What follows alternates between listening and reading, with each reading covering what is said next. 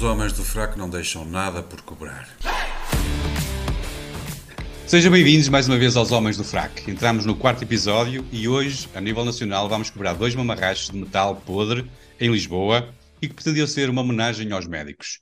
E com isso vamos também, também eh, tentar perceber porque é que a Iniciativa Liberal quer ouvir o Dr. Manuel Pizarro acerca das alegadas dificuldades em abortar no SNS. Ah, e vamos cobrar também os professores. Para já ficamos assim, ainda nos arriscamos a apanhar manega e daqui a pouco então uh, haverá mais detalhes. No estrangeiro cobraremos a prisão de vários elementos da construção civil turca, na sequência do trágico sismo, e depois do rebentamento dos balões chineses, na semana passada, esta semana vamos cobrar o rebentamento do Nord Stream 2. Já sabem, se conseguirmos lá mais para o fim, faremos duas cobranças estratosféricas, falaremos da polémica com o novo jogo do Harry Potter e a intenção da Igreja de Inglaterra, que quer mudar as escrituras para que Deus, Nosso Senhor, seja de género neutro. Por mim, até ficávamos só com esta, falávamos também dos quatro cavaleiros do Apocalipse e íamos embora daqui. Mas, continuando, deixem-me só, entretanto, apresentar. Eu sou o Zé Carlos Barbosa e comigo o Diogo Hofbauer e o Gonçalo Galvão Gomes. Boa noite, meus senhores. Olá, amigos. Ora, o primeiro hoje é o Diogo Hofbauer, uh, e se, na, se na, na, semana passada começámos com alguém em Berlim, hoje começámos com alguém que está a partir de Gaia, que não é uma cidade menos importante, e, mas uh, para falarmos de Lisboa.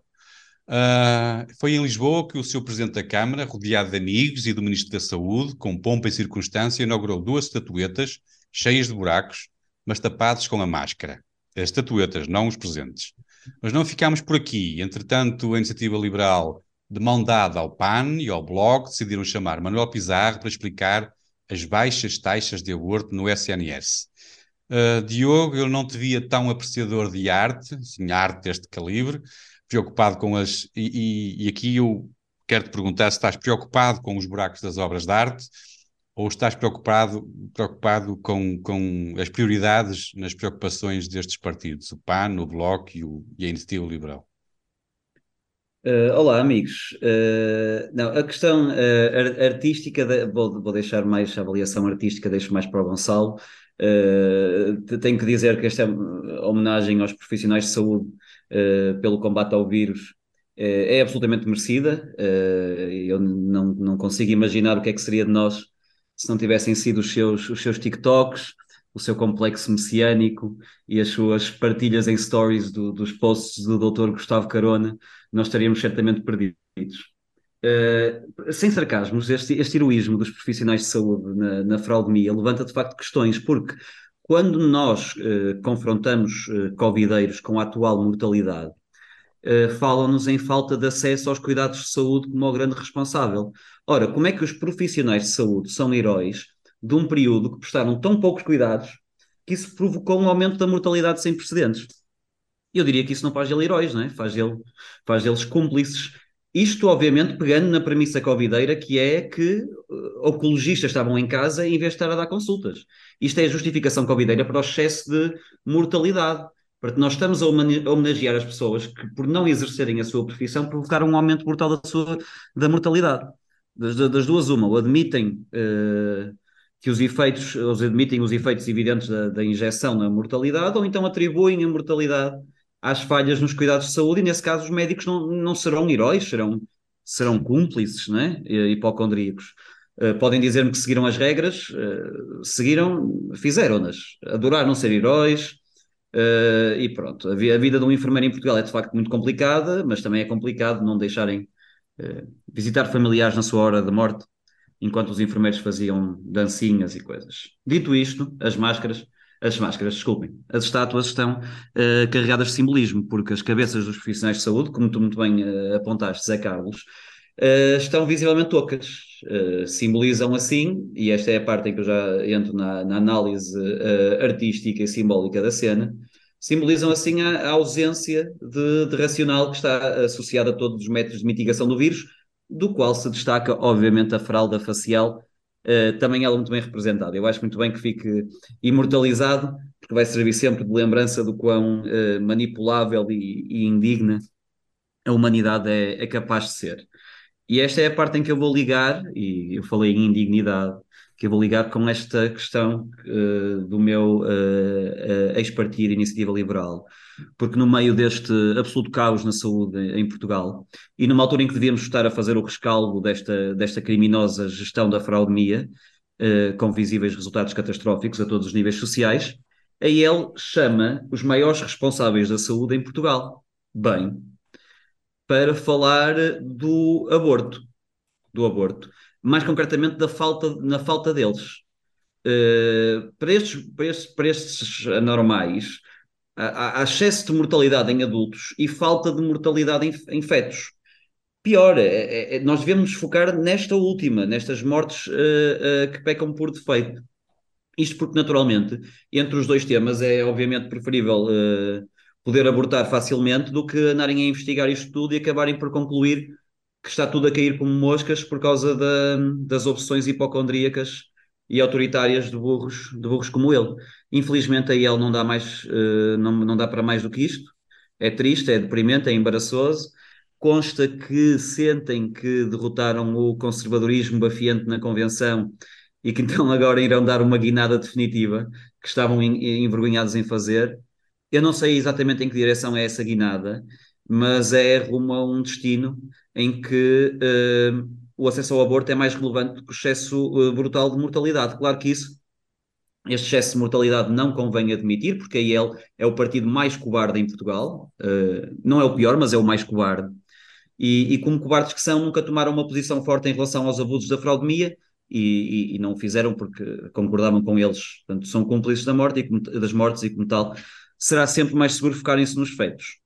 Uh, nós estamos num nível de imoralidade e de indignidade que, enfim, ou levamos com a, com a leveza nihilista que eu tento levar, ou, ou íamos andar aí a distribuir chapadas, porque era o que esta gente merecia. Bem, estás. eu estou.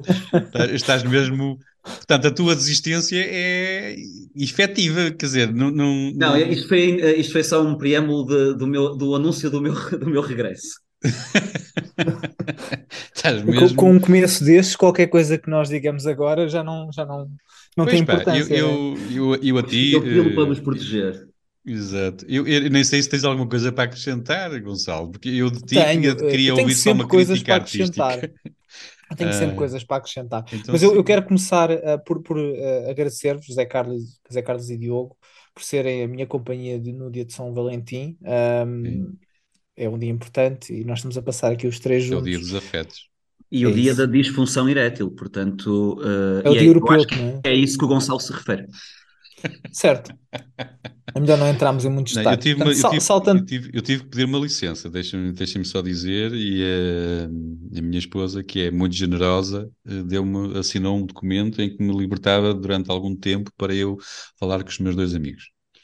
Portanto, mas adiante. Ora, deixa-me ouvir então a tua crítica artística acerca das estátuas Muito e bem. acerca da, da, da, ida da, ou da ida do, do Pizarro, chamados pela IEL, pelo PAN, o teu também teu antigo partido, não sei se vais também falar dele, e do Bloco. Não, não, nós, nós só, só, vamos falar de coisas que interessam aqui. Portanto, eu, eu, quero começar por dizer que no jornal em que eu escrevo, no, no Portugal Post, eu publiquei um artigo no ano passado em que dizia que a eleição do Carlos Moedas foi um dos melhores acontecimentos políticos em Portugal em 2021 e quero aproveitar a oportunidade para duas coisas. A primeira é pedir desculpa aos meus leitores, a segunda é propor a criação do, do grupo Lesados nas expectativas sobre Carlos Moedas, porque provavelmente não serei o único.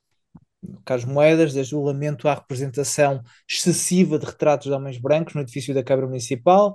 Há umas semanas falámos na, na, na gestão, da, na gestão mediática da construção do altar, uh, e esta semana falamos destas estátuas. Mas claro estátuas, médicos... faz, faz só aqui, deixa-me só fazer aqui um pequeno parênteses. As, as estátuas terão sido encomendadas por ele? Não sei, mas ele, ele estava é ele que lá está, é? orgulhoso, ele estava feliz e orgulhoso de, de as apresentar.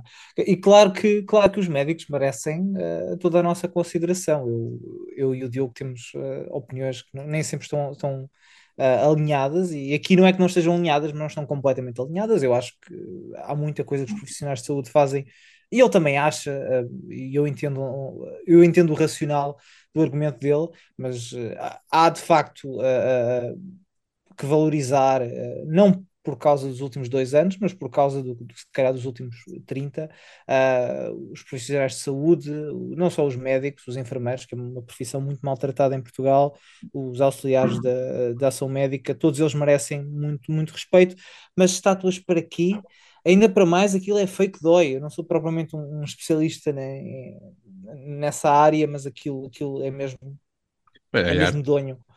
Quanto à iniciativa liberal, uh, não é que esteja contra o facto de terem chamado o Ministro da Saúde ao Parlamento, mas a urgência deste tópico diz muito sobre as prioridades da iniciativa liberal a verdade, eh, a ser verdade que alguns hospitais não têm capacidade para realizar interrupções da gravidez e as pessoas têm que se deslocar a outros sítios. Infelizmente, o que não falta são situações em que os hospitais não têm capacidade e as pessoas têm que andar aos saltos, muitas vezes do Algarve para Lisboa, ou da Guarda, ou da, da Guarda para Coimbra, e muitas vezes são doentes oncológicos ou estão em situações de emergência, mas isso parece menos importante uh, uh, para a IEL. Cada um escolhe os, os, os combates em que se envolve, cá estaremos para ver o que dirão as próximas eleições. Hum. Mas deixem-me só, então, antes de avançarmos para o teu tema, Gonçalo, eh, o teu tema nacional, deixem-me só perguntar-vos, mas não acham, por exemplo, que possa ter havido aqui, da parte da IEL, pelo menos, não sei se do PAN, mesmo do PAN e do Bloco, eles querem chamar o, o Pizarro porque ele ainda não houve assim grandes justificações para o chamar, então aproveitaram este bocadinho para, para começarem a chatear outro ministro, quer dizer, eles têm, têm, eles têm sido chamados um atrás, atrás do outro ao Parlamento por uma, por uma questão ou outra. Uh, o Pizarro ainda não tinha sido chamado, o, o, digo eu, quer dizer, houve aquelas, aquelas problemas todos com, com as urgências uh, pediátricas, uh, e aqui é aproveitar a onda, e também há agora, não é só com as urgências pediátricas, agora também há um problema com, com as baixas taxas de, de pedidos de, de, aborto, não é? Pelo menos, pelo menos eu entendi aquilo que, que fui lendo, entendi que fosse isto. Não acham que pode ser só uma, um aproveitamento para, para chamá-lo, para, mas para, é, para pressionar um bocadinho? Esse aproveitamento era possível fazer, e eu fiz esse ponto. Esse, esse aproveitamento, ou, nem era aproveitamento, era perfeitamente legítimo chamar, na situação em que nós estamos atualmente, chamar o Ministro da Saúde ao Parlamento para prestar declarações aos deputados e para responder a perguntas. Isso é mais do que óbvio que ele tinha de o fazer até porque nós estamos com uma, um, um, um, um excesso de mortalidade absolutamente inaudito. Eu fiz este ponto não convém é tocar nesse excesso de mortalidade porque podem-se levantar uh, questões complicadas. Questões, uh, uh, sim, complicadas e levantar e descobrir certas coisas que foram varridas para debaixo do tapete. E aí ele também não quer isso, aí ele foi cúmplice desse processo. Hum. Muito bem. Avancemos então, porque ainda estamos no país e o Gonçalo Galvão Gomes quer cobrar aos professores. Um, eu só, o que é que eles te devem? Estás ressabiado com algum professor da tua juventude? Olha lá, foste, foste bom aluno. Ah, não, nem, por isso. Eu só fui bom aluno uh, a partir de, da idade adulta, porque a minha, a minha juventude não foi muito bem, um, ah, não foi muito disciplinada. Então o que é que queres cobrar? Uh, Diz lá. Eu quero, bem, eu devo mais aos professores do que eles me devem a mim.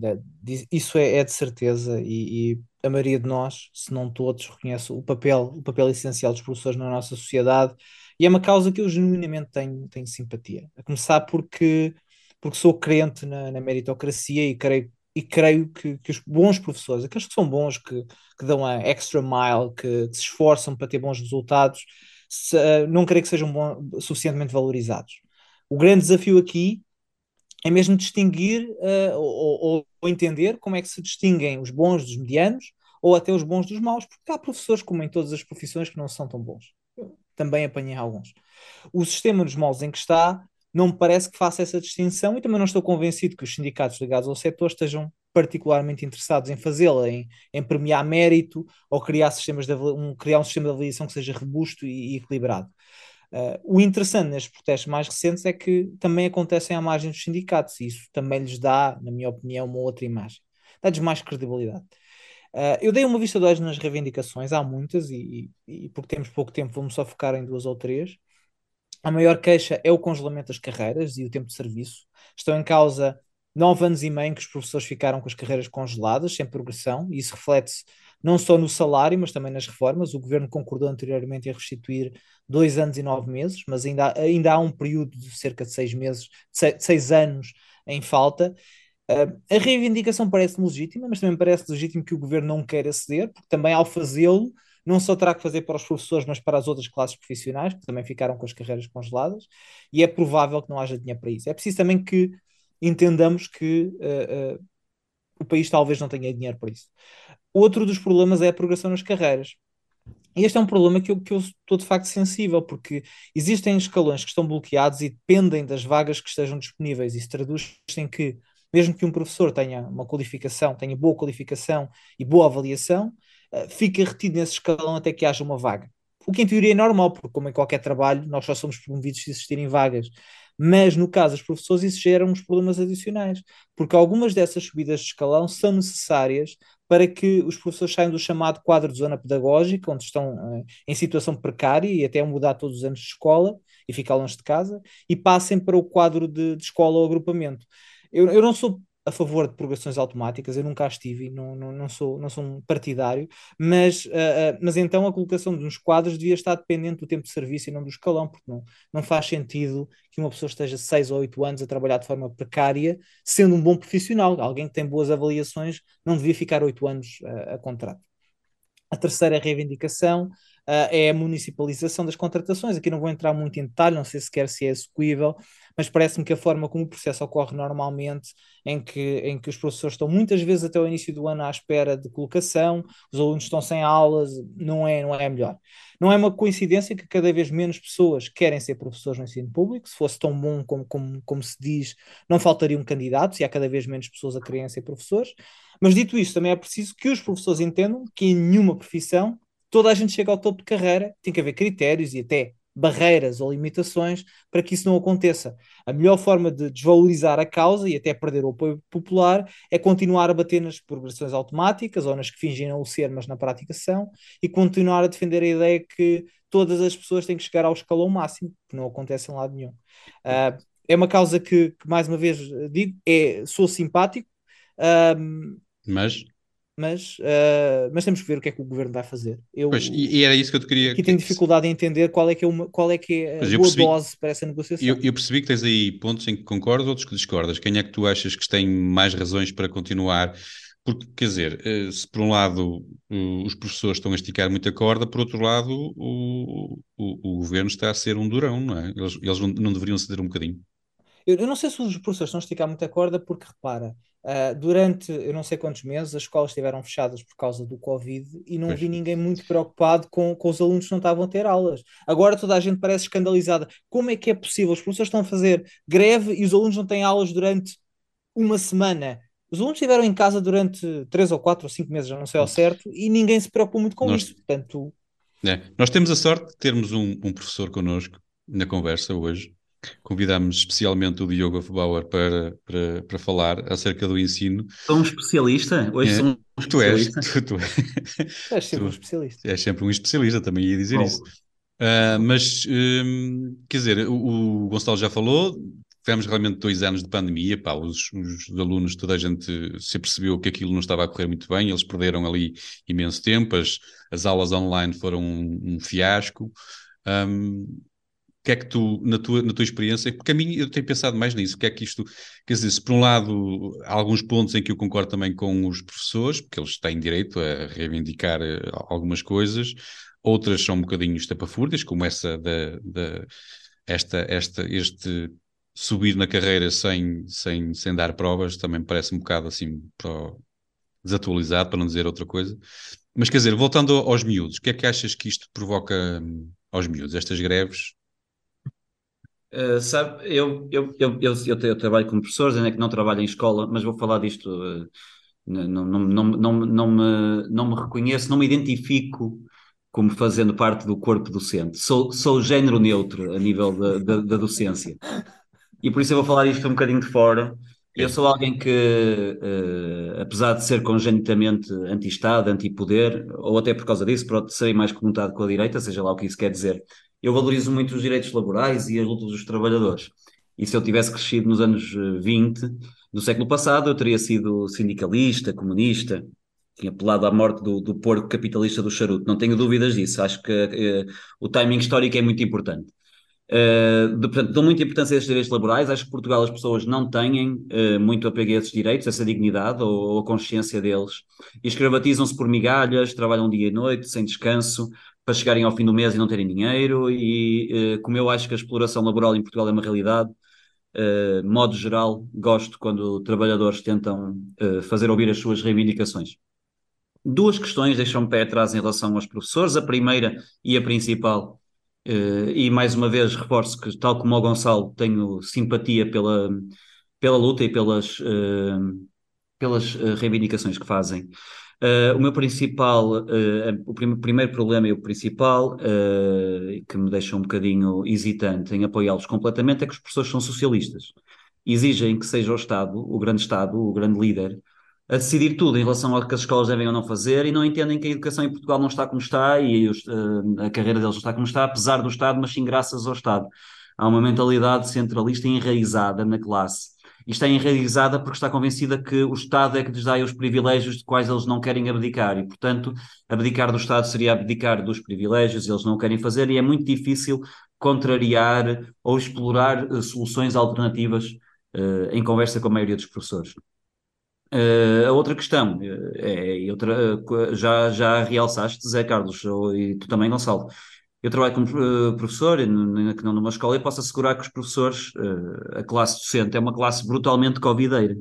Uh, aliás, eu diria que a seguir aos profissionais de saúde, nós devíamos construir uma estátua de metal com dois professores a sair com buracos na cabeça, porque realmente foram muito ortodoxos. Não tens ideia, ideias ao Medina, está bem? Ou moedas pode, em que gastar moedas. Agora era o Moreira, mas o Moreira, o Moreira se calhar não ia muito por aí. Pois, também não sei. Mas realmente os professores foram muito ortodoxos a seguir a religião covideira e mereciam a estátua. Foram excelentes missionários dessa mensagem. E, portanto, é muito difícil para mim empatizar com a reivindicação de direitos de pessoas que tiveram durante meses a ver as suas crianças assaimadas e privadas de ser crianças. Tudo isto e não foi só não sem, sem abrir a boca, do seguir regras. Uh, eu vi e sei que foi enforçando essas regras com muito rigor e muito prazer. Uh, uh, sobretudo as professoras fêmeas, enfim. É muito difícil para mim aceitar que compreendam sequer os conceitos de direitos e dignidades quando estão agora com a boca cheia deles.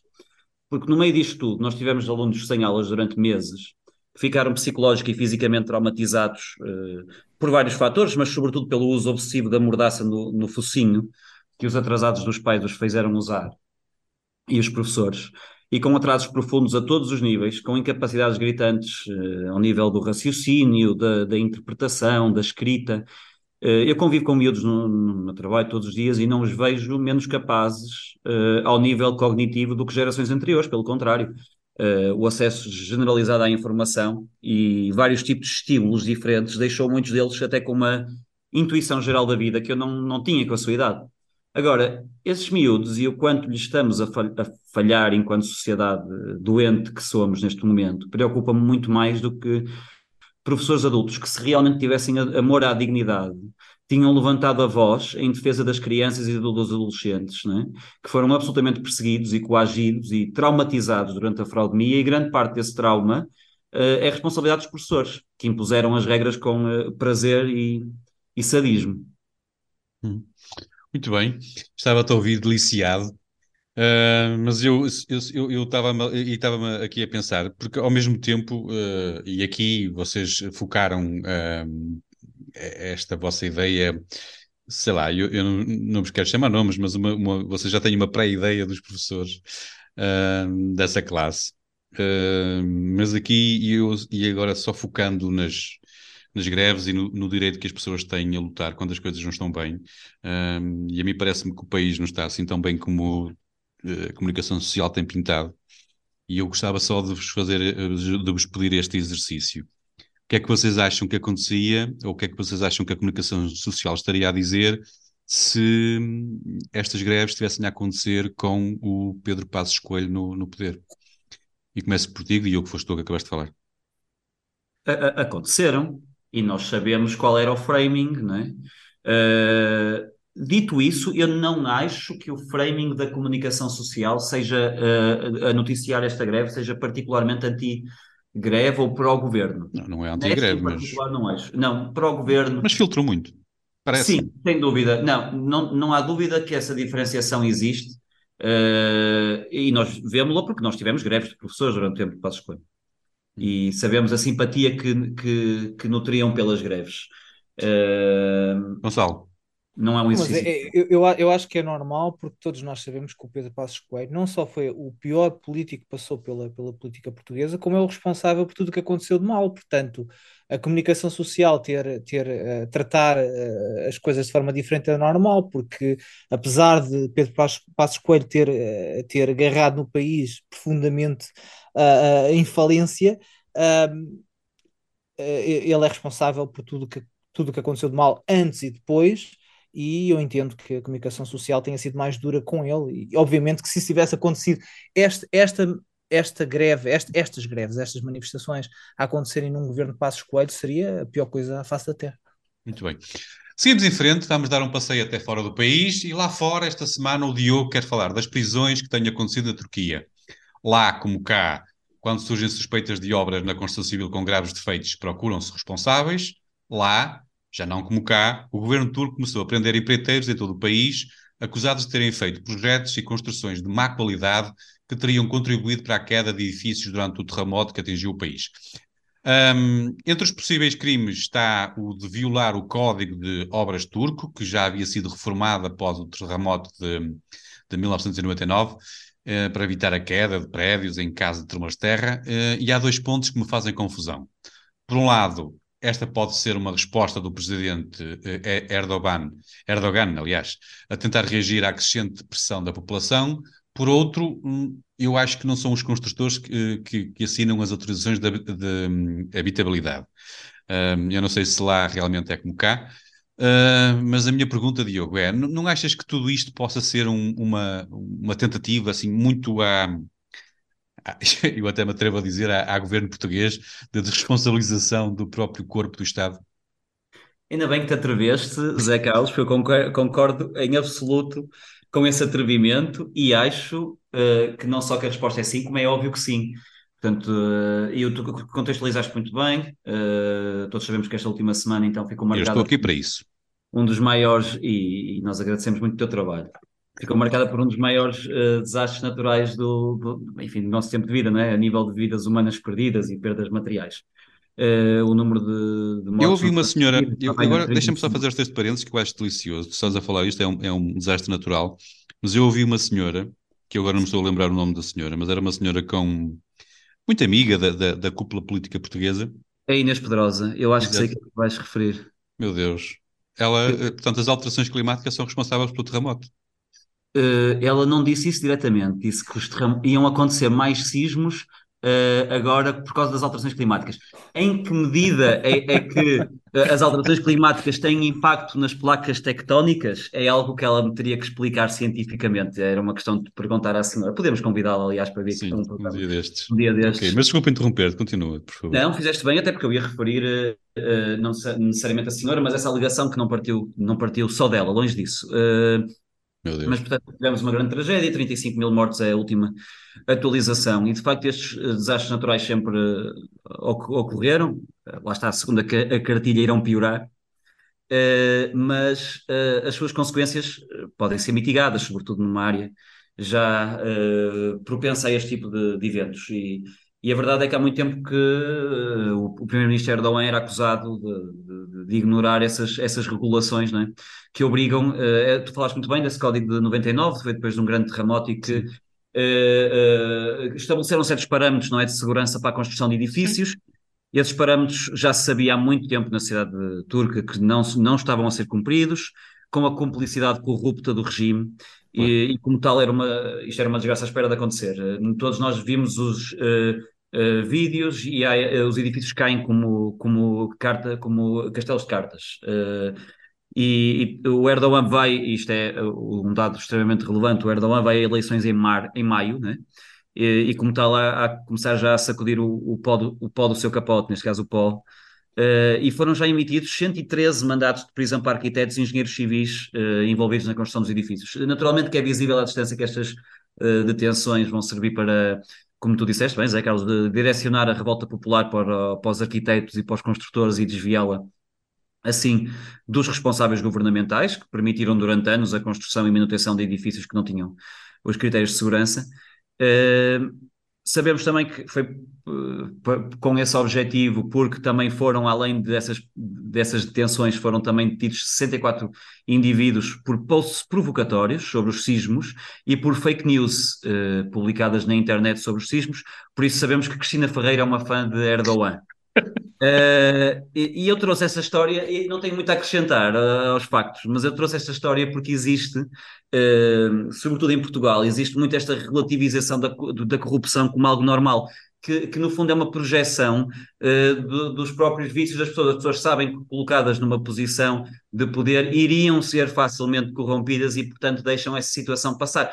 É, uma pessoa tem mais eh, incompreensão em relação a crimes como homicídio e pedofilia, em que uma pessoa eh, se sente incapaz de as praticar. A corrupção, uma pessoa sente-se perfeitamente capaz, dadas as condições corretas, de o fazer. E, portanto, a corrupção é sempre encarada como algo, pá, meteu no bolso, roubou, mas fez a ocasião faz o ladrão e não sei o quê. E há um desculpar constante da corrupção como um crime menor e pouco impactante. E este é um, um exemplo perfeito da forma uh, bem concreta e real como responsável. Estás a falar de que país agora? Eu estou barulhado. Estás a falar do nosso país? que país é que estás a falar agora?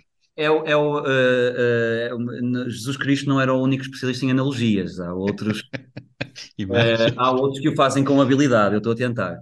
Hum. E, e, e, se, isto é, é, é, se, esta, se de facto esta este impacto da, da, da, da negativo da corrupção uh, ou desastra, desastroso da corrupção é bem mais notório em áreas como da, da construção civil, que pode levar a desastres repentinos. A verdade é que tem um impacto diário e constante no funcionamento das instituições que nós, erradamente, decidimos uh, colocar como responsáveis pelo nosso bem-estar e, portanto, uh, é bom que nunca as pessoas nunca se esqueçam que compadrios e subornos e amiguismos e favores e, e putedo não são só uh, pormenores ou males necessários, são crimes que destroem vidas uh, e não são os dos envolvidos, garanto. Pois é, uh, deixa-me ouvir então, porque nós a seguir queremos falar muito do Nord Stream 2 e eu vou só perguntar aqui uma coisa assim mais rápida ao, ao Gonçalo. Um, e eu aqui, depois do, do, que o Diogo disse, tu achas que eles estão a, que, ele, que o Erdogan está, está a prender, portanto, vai, vai prender mais os, aqueles que não concordam com ele ou aqueles que concordam com ele, que são amiguinhos, pronto, esses, pronto, tiveram azar. O prédio caiu, mas foi um azar. Eu acredito que, que ele vai meter uh, um pouco a colher, mas uh, deixa-me voltar aqui, ao, voltar aqui ao, ao Diogo e, e dizer que uh, ele estava aí muito bem até começar a criticar o Potedo. Eu não percebo qual é a necessidade de estar a, a falar nessas coisas. Bem, sobre, sobre, uh, esta, sobre esta questão, um, ehm, foram emitidos uh, mais de uma centena de mandatos de detenção, como o Diogo referiu, mas isso tem tudo um sabor azedo, porque os, mesmo que todos os, os, culpados, mesmo que até os culpados políticos uh, fossem uh, apanhados e, e, levados a tribunal, ou presos, ou quer que seja, isso não ia resolver nada, porque as pessoas que morreram já estão mortas, as que estão, as que estão traumatizadas para o resto da vida irão continuar. O que isso podia fazer, e se calhar é um, é um pouco a minha personalidade, é tentar pensar nas tragédias como tentar ir buscar um, um, pequeno lado positivo nisso. O lado positivo seria como é que podemos prevenir, não só na Turquia, mas uh, em todo lado, como é, como é que podemos prevenir esse tipo de coisas o Diogo mencionou a questão da corrupção, eh, a corrupção, isso dava para fazermos quatro ou cinco programas só sobre isso. Uh, a corrupção tem um problema, tem, tem vários problemas, mas, mas, tem, tem este problema endémico de que corrompe as organizações e, e, nós às vezes pensamos ah, bem, a corrupção aconteceu ali longe, o vereador da habitação enriqueceu subitamente, mas também qual é o problema disso? O problema é que se houver um sismo aquele prédio cai. Um, mas estás a falar de que país? Nós estamos a falar da Turquia. Agora, agora, agora estou a falar de forma geral, mas, uh, mas falando de Portugal concretamente, uh, nós estamos numa zona complicada, com, com potencial para incidentes desse género, uh, e eu não estou confiante que a construção em Portugal seja completamente isenta dos problemas que estão a acontecer agora na Turquia. E, e, e, se calhar podíamos aproveitar esta parte que eu estava a dizer, podíamos aproveitar o lado positivo de olhar para o que aconteceu, para a tragédia que aconteceu e se calhar olhar para o, para o que nós estamos a fazer e para o que fizemos e tentar eventualmente remediar alguma coisa ou evitar que, que aconteça no futuro. Porque eu não, não me admiraria que o que aconteceu lá acontecesse cá parecido ou igual. Muito bem. Uh, Diogo, querias dizer mais alguma coisa? Não. Não, não, não. podemos, podemos avançar, continuamos fora do país com o Gonçalo. Uh, e o Gonçalo vai querer rebentar com o que resta do Nord Stream 2. Uh, E eu, eu confesso que não percebo a tua insistência pá, em arrebentamentos. A Eu semana gosto de passada. arrebentar, eu gosto de arrebentar coisas. Semana, a semana passada vieste com os balões e querias arrebentar os balões, tudo que fosse balão.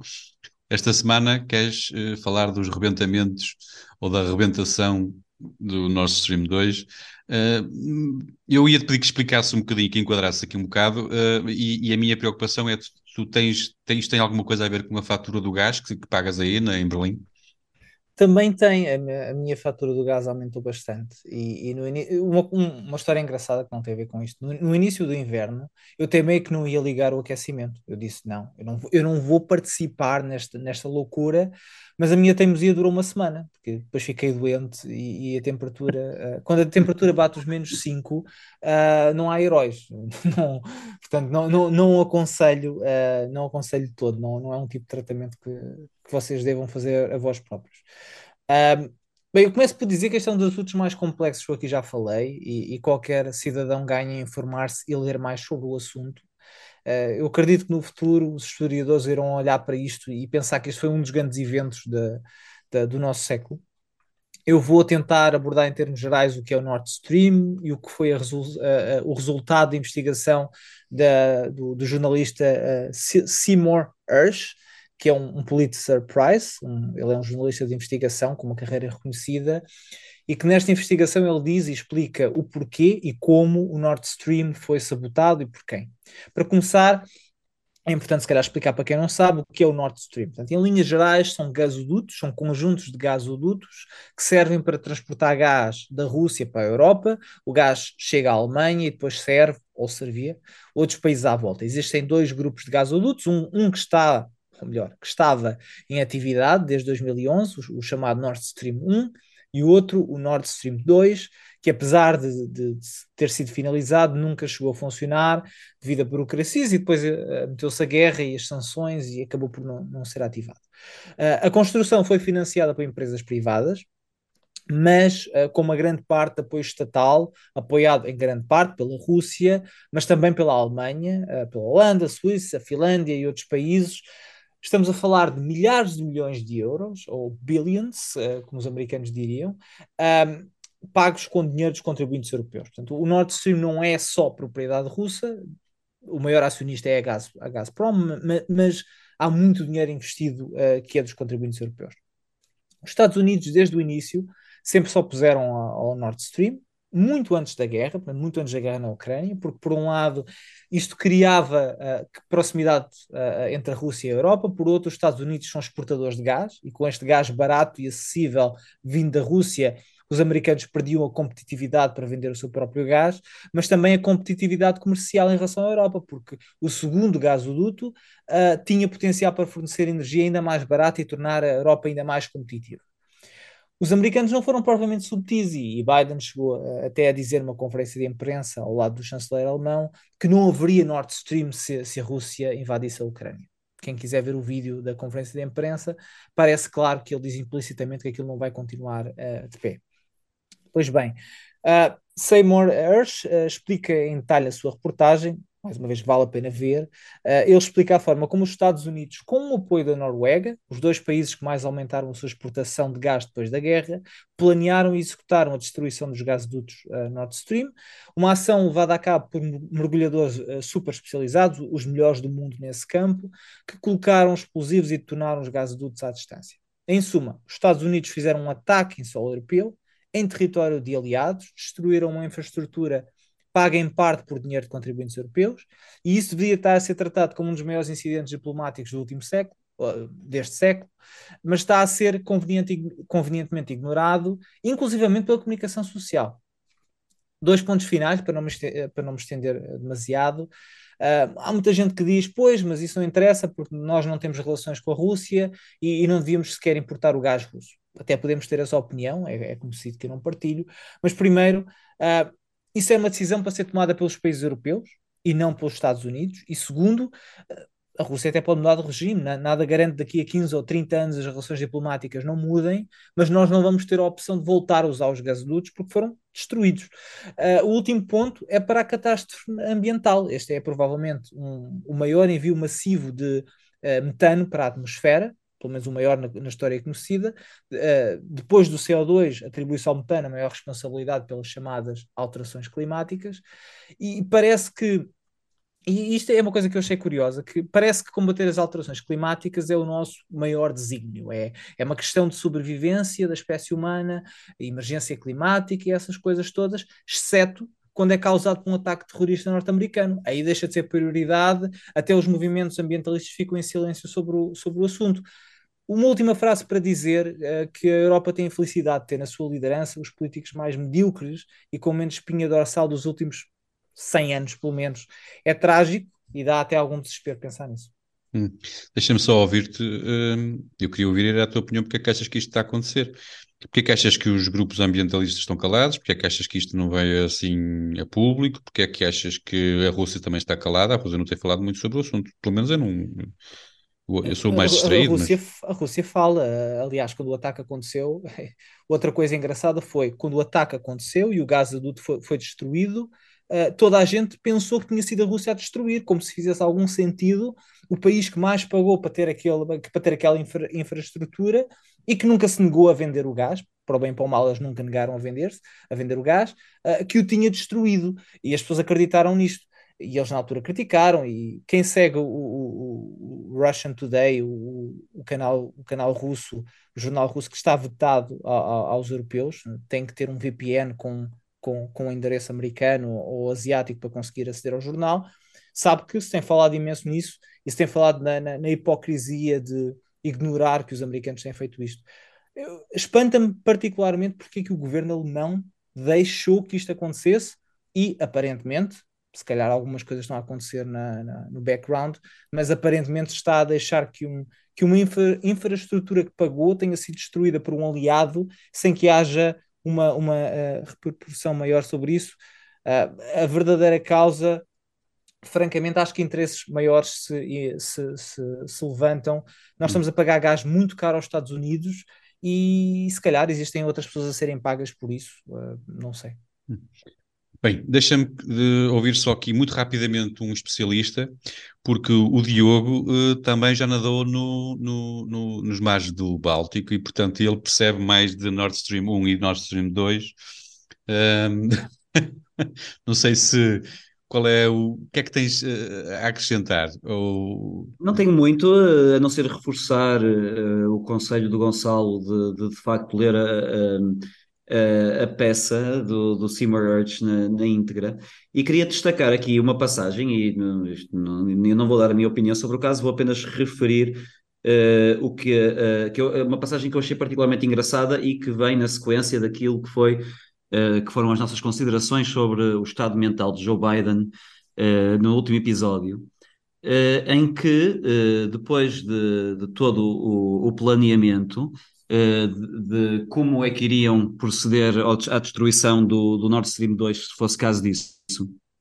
Uh, uh, o que o Gonçalo já referiu, Joe Biden, em reunião com o chanceler Scholz, disse textualmente que se a Rússia invadisse não iria existir mais Nord Stream 2 e até houve um jornalista que insistiu mas como é que vocês vão fazer isso? E ele disse algo do género: We'll get it done, trust me uh, este nível de, de direto. Mas a parte engraçada foi, uh, é, a que eu achei do, do artigo é esta. Uh, vários dos envolvidos, e estou agora a citar numa tradução um, um bocado livre, uh, vários dos envolvidos neste, no planeamento desta missão do gasoduto ficaram consternados com o que consideraram referências indiretas a um possível ataque a, indiscrição de Biden, se é que se tratou disto, pode ter frustrado alguns no grupo de planeamento, mas também criou uma oportunidade. Segundo a fonte, alguns dos, atos, dos altos funcionários da CIA determinaram que explodir o gasoduto já não podia ser mais considerado uma alternativa secreta, porque o presidente acabava de anunciar que sabíamos como fazê-lo. Ou seja, e eu não percebo muito destes juridicês, o plano para uh, explodir os Nord Stream 1 e 2 foi repentinamente rebaixado de operação secreta, o que exigia que o Congresso fosse informado, para ser considerada uma operação de inteligência de classificação alta com apoio uh, militar dos Estados Unidos. Portanto, a, a, senilidade do Biden criou uma uh, oportunidade legal e diplomática aos Estados Unidos. Portanto, se nós vimos aqui falar das consequências negativas da sua senilidade, temos que lhe dar o mérito quando, quando uh, ele é merecido e, de facto, aqui houve aqui um loophole legal que permitiu que, que, só a senilidade do Biden, do Biden permitiu abrir. Muito bem. Um, eu uh, aqui, só para terminar, Gonçalo, e, mas eu, eu, eu, não sei se, eu, porque eu acho que eu não, não percebi, se, se, se omitiste uma opinião, eu não, não a percebi. Mas porquê é que achas que isto está, qual é a intenção? Que é que porque é que achas que isto está a acontecer? Muito rapidamente, se o conseguires fazer. A, a intenção, a intenção, a, a intenção óbvia é Uh, os países que, que, que destruíram, ou, ou, no caso da Noruega que esteve envolvida, foram os que estão a beneficiar mais com a venda de gás. Uh, as, as, exportações de gás norueguesas e, e dos Estados Unidos uh, aumentaram radicalmente desde a destruição do gasoduto. Portanto, o crime aqui compensou. E a segunda é mesmo, no caso dos Estados Unidos, retirar a competitividade à, Mas neste caso, Europa. achas que a Alemanha ficaria calada, calada assim? Eu acho estranho que esteja, mas está. Muito bem. Está claro. Avançamos então, já estamos em rota de colisão com o fim do programa de hoje. Uh, e na primeira cobrança estratosférica desta semana, o Diogo quer relaxar e fazer um joguinho. Se possível, um novo jogo do Harry Potter. Uh, eu tenho alguma dificuldade com, a estas horas da noite em, em, em falar inglês, portanto, os how, uh, como é que chama o jogo? É Hogwarts, Hogwarts, Legacy. Eu não percebo nada de Harry Potter World. Um, e, e já agora qual é então o personagem que tu queres encarnar? Não me digas que queres ser o Cirona ou a Cirona. Eu, eu não eu confesso, eu realmente não percebo nada de jogos do Harry Potter, portanto, aquele personagem que, que era, que não é e agora é. Eu não faço ideia quem é a Sinona. Oh, oh, Zé Carlos, eu não faço ideia quem estás a falar. É Hermione? É Hermione que estás a falar?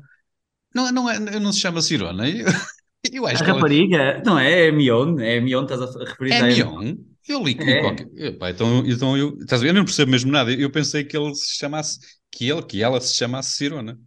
Cirona, Cirona, Cirona, eu sei o que é que tu queres.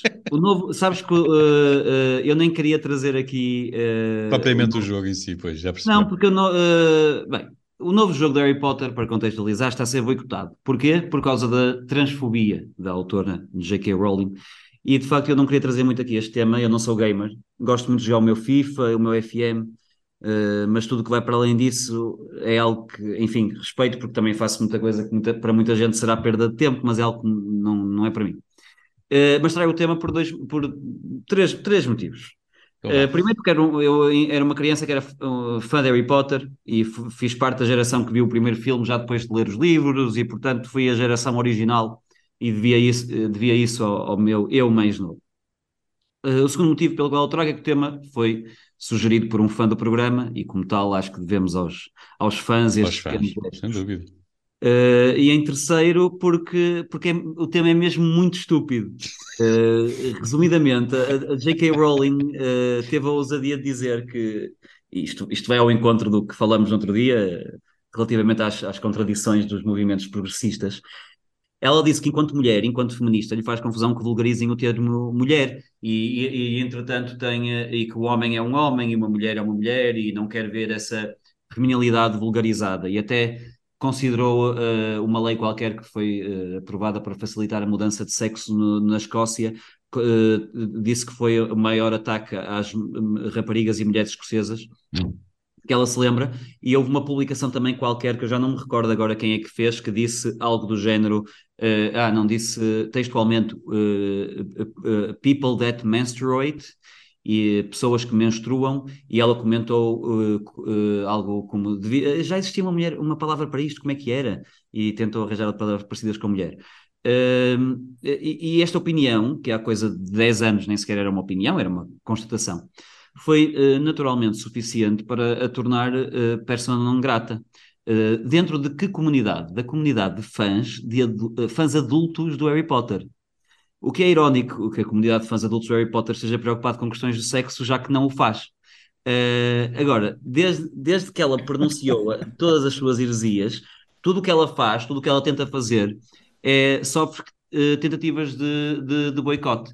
Uh, a parte, uh, só quero acrescentar dois factos em relação a esta história. O primeiro, e, e também foi um amigo que, que, partilhou comigo este pormenor, é que a revista Wired, que faz revista, revisões de jogos e reviews, atribuiu a review deste jogo a uma jornalista uh, uma mulher, que não, que não tem qualquer review de jogos no seu historial como jornalista, e no entanto foi ela que teve a tarefa de avaliar este jogo, obviamente para dedicar todo o seu caso à, à, à defesa da, da, da, causa trans e, e, muito, muito pouco à jogabilidade.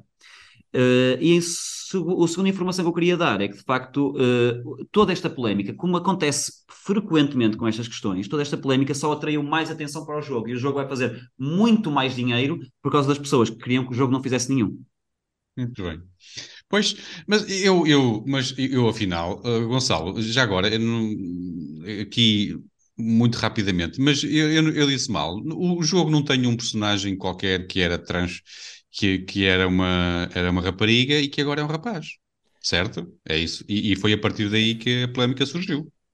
Um, não sei se, pelo que eu ouvi dizer, uh, há opções que permitem criar characters e, e é possível criar uh, characters de, desse, desse tipo.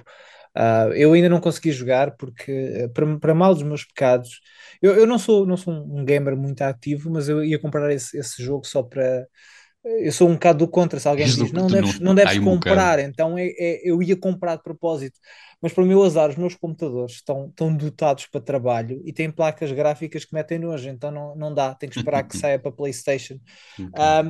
Um, uma coisa interessante sobre isto é que o boicote à, à J.K. Rowling uh, acontece eh, eu na altura ouvi dizer que ela, que ela tinha dito uma coisa muito, muito agressiva e eu pensei, se calhar ela disse um daqueles comentários que eu digo todos os dias, mas não, ela limitou-se a criticar a expressão uh, que o Diogo mencionou, uh, pessoa pessoas, que menstruam, pessoas, que pessoas com menstruam, ela criticou disso e disse pessoas, com menstru, pessoas que menstruam, querem dizer, uh, depois fez a piada, mulheres, e esse tweet valeu-lhe eh, passar de menina querida da causa progressista para um maior inimigo, pior que Hitler, essas coisas todas. Uh, o que serve para provar que uh, as pessoas rebaixarem-se perante a comunidade, a, a, comunidade, o grupo dos progressistas, não lhes traz benefício nenhum, traz-lhes um contentamento temporário. Há de haver um dia que há de haver qualquer coisa que eles não vão gostar de ouvir e aí passa-se de bestial a besta num instante. Pois, muito bem. Ora bem, para terminar, Gonçalo, estratosfer uh, estratosfericamente, uh, tu queres ir à missa, ainda bem, fico contente, eu que sou um católico praticante, e não fazes a coisa por menos, vais mesmo à Inglaterra. Ora, muito bem, se Deus é o Criador de tudo, de todos, de todas e de todos, uh, e os anjos não têm sexo, toda a gente o sabe, está provado cientificamente que os anjos não têm sexo. Sim não achas plausível que realmente ele, Nosso Senhor, não tenha género também? A questão dos anjos é interessante, porque se os anjos não têm sexo, não devias dizer os anjos, devias dizer uh, anjos. anjos ou anjos. Uh, não, o Deus não tem género, mas a linguagem tem. E, e... Nós aqui falamos muitas vezes de coisas negativas e esquecemos, uh, esquecemos com frequência de apreciar a sorte e o privilégio. Temos nascido num tempo em que as pessoas são mais inteligentes do que todas as outras que nasceram antes delas. Uh, durante milhares de anos pensámos que só havia dois sexos e que estes eram imutáveis. A humanidade, estúpidos, pensavam, pensava que só havia mulheres, uh, que só as mulheres podiam engravidar e pensava que só os homens tinham próstata. Felizmente, como detentores da verdade e da, sap da sapiência universal e até intemporal, sabemos que os factos que tínhamos garantidos, uh, que tínhamos como garantidos até ontem, estão todos mal. O mesmo se passa com a Igreja. Os textos e as escrituras que durante séculos que acompanharam a humanidade nos seus imensos feitos e, e desvarios, hoje precisam de atualização, porque hoje sabemos melhor que toda a gente que viveu antes de nós. Ironias à parte, não é? Uh, estas ideias não são exclusivamente da Igreja de Inglaterra Mas, e, ah, e assistam pois, a uma queres, teoria... Queres enquadrar um bocadinho, porque eu não, eu, eu não enquadrei. Uh, portanto, aqui o caso é a Igreja inglesa que quer quer, quer, rever, eh, quer rever alguns dos termos que, que os usa e, e, e torná-los mais inclusivos, porque, porque tem havido esse, tem havido esse, esse pedido, essa, essa queixa, então a Igreja quer rever uh, algumas, algumas escrituras, algumas da, das formas de, de, dar a sua e Deus, missa para torná-los mais inclusivos. E Deus que seja de género neutro. Deus que seja de género neutro, o que será, o que será um, haverá alguma dificuldade porque há uma parte pelo que ouvi dizer, que eu não sou, não sou religioso, uh, Forgive Me Father. Eu não sei qual é que é o género neutro para, para Father. Mas uh, o que eu queria dizer é que, ironias à, à parte, obviamente, que eu gosto de fazer pouco destas ideias, elas não são exclusivas da, da, da Igreja de Inglaterra e assistem a uma teoria de que a Igreja, e aqui refiro também à Católica, tem que se atualizar, tem que ir de encontro aos novos tempos. Eu não, eu não sei se, se tem que ir de encontro aos novos tempos, principalmente se isso puser em conta os seus próprios valores. Um, e, e, é preciso, se calhar ligamos um pouco àquilo que estávamos a dizer anteriormente, as pessoas têm que entender que o progressismo radical não tem um fim em si. Quem pensa que pode agradar aos progressistas radicais, que pensa que, uh, que vai haver um dia em que eles vão acordar e dizer: Ok, agora chegamos ao fim das nossas demandas e não, e não vamos continuar a pedir ideias mais radicais, isso, isso nunca vai acontecer. O que vai acontecer é que, e neste caso com a Igreja, uh, instituições milenares percam a confiança de quem as quer como são e nessa altura não haverá, não haverá volta, porque não, não pensem as igrejas que vão ser uh, os radicais do cabelo uh, cor-de-rosa que vão encher as, uh, as, suas missas e as suas homilias. Muito bem. Chegamos ao fim. Dou-te um minuto, Diogo, se quiseres comentar. Quero, porque de facto achei a tua pergunta interessante, porque de facto, uh, se há entidade que faz sentido ser neutra a nível de género, é Deus, é uma entidade divina, não é a Renata do 12 C, que não, que não faz os pelos do sovaco, não, essa é mulher, ok? Deus faz sentido não ter eh, género ou sexo. Se quisermos ser fiéis à separação destes dois conceitos, não é necessariamente verdade. Mas aqui também não é só uma questão conceptual, é uma questão de linguagem. Portanto, Deus vai ser deidem, uh, suponho. Mas, mais uma vez, se há entidade que faz sentido que seja dei, uh, ou que tenha um pronome no, no, plural, é Deus, porque Deus é tudo, e como tal, uh, o plural adequa-se. Não é a Renata do 12 C, que não é por ser gorda que é dei. Calma, Renata. És gorda, mas és uma só. Uh, Deus, okay. Deus não. Body Deus shaming é agora, é mesmo, mesmo para terminar. É, era o que faltava. O que era o que faltava neste, era o body neste, shaming. Neste programa, uh, depois de um começo brilhante, era um body shaming. Body shaming, exatamente. Só falta racismo, não tivemos racismo aqui. Ainda bem que a Renata, a Renata, é uma personagem tipo e não uma, uma pessoa real. ok. Ora, Deus nos perdoa, então chegamos ao fim do quarto episódio dos Homens do Frac. Eu queria só relembrar, é muito importante isto, que estamos nas redes sociais. Façam um favor de nos visitar e deixem lá o vosso comentário, a vossa crítica ou a sugestão e deixem por lá também o vosso like. Uh, mais importante, elogiem à vontade este sempre vosso e a considerar moderador. Nós voltamos para a semana. Até lá, meus amigos. Boa semana para todos. Um beijo. Até.